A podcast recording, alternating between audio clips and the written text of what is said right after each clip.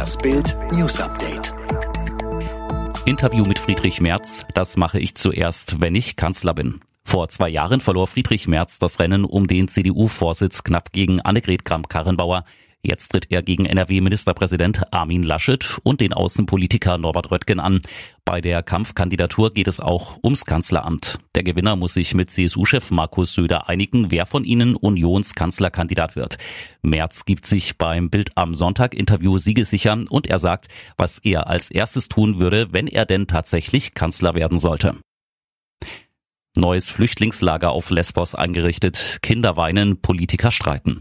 Eine kleine Bucht am Rande der Insel Lesbos. Im Hintergrund spiegelt sich das tiefblaue Mittelmeer. Davor auf einem kargen braunen Acker rund 300 Flüchtlingszelte. Es ist der Versuch, das abgebrannte Elendslager Moria an einem anderen Ort neu aufzubauen, ausgerechnet in einem ehemaligen Militärsperrgebiet. Bams hat sich vor Ort umgesehen.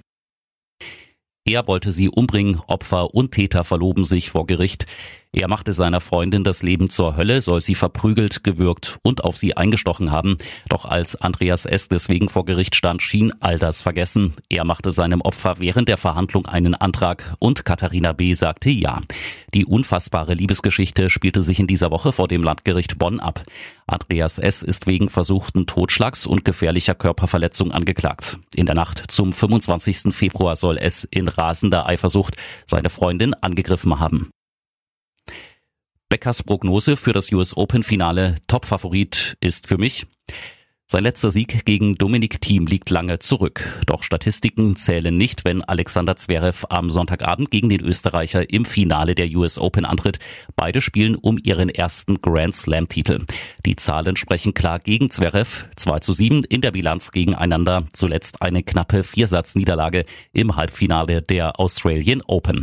Und auch Boris Becker meint in Bams, der Topfavorit ist für mich Dominik Thiem. Doch vor solch einer wichtigen Partie ist jeder nervös.